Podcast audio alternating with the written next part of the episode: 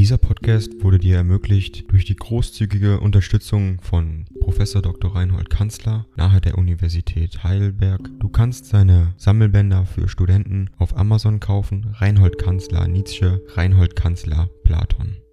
Danke fürs Zuhören.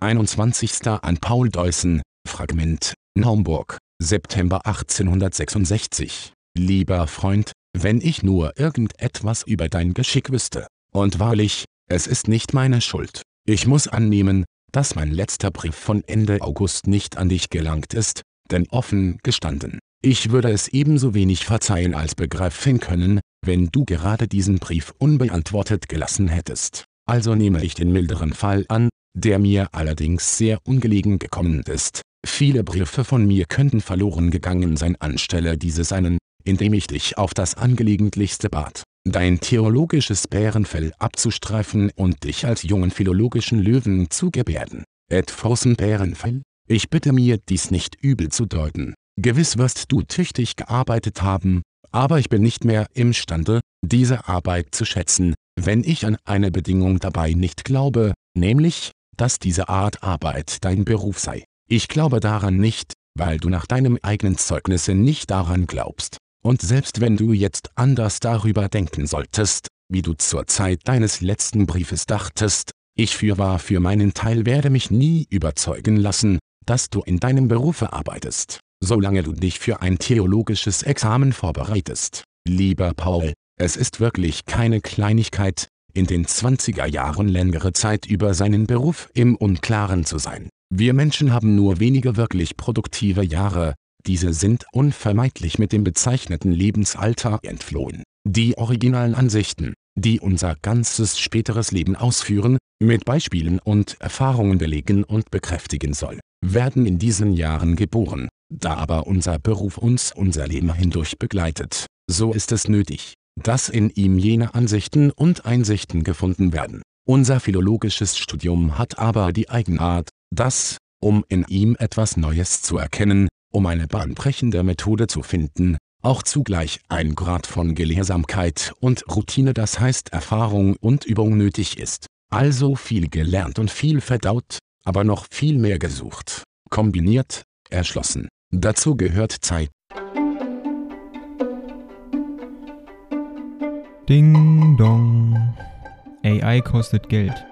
Wenn du diese Briefe ohne Werbung und ohne Unterbrechung hören willst, dann kauf sie dir doch unterm Link in der Beschreibung. Das Ganze ist moralinfrei und verpackt in mehreren Audiobook-Formaten nur für deinen Genuss. Danke für dein Verständnis und viel Spaß mit den Briefen.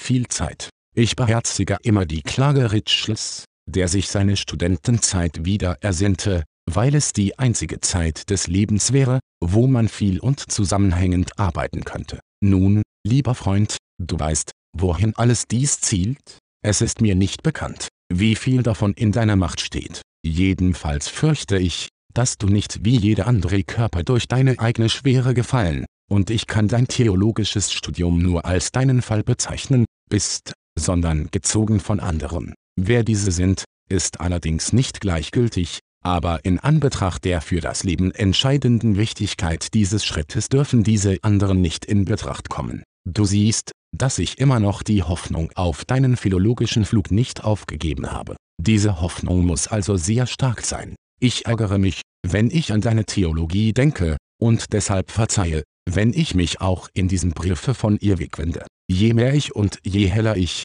in den Vorhöfen der Philologie stehend, in ihre Heiligtümer einblicke, umso mehr suche ich für sie Jünger zu gewinnen. Das ist ein Studium, bei dem es manchen Tropfen Schweißes kostet, das aber auch wirklich jede Mühe lohnt. Die kräftige und kräftigende Empfindung einer Lebensaufgabe stellt sich dem wirklichen Philologen bald genug ein. Es soll uns ja nicht, lieber Paul, auf eine Lebensversicherungsanstalt und zeitige Pfründe ankommen. Aber wohl ersehen wir beide Vertreibung jenes melancholischen Zustandes,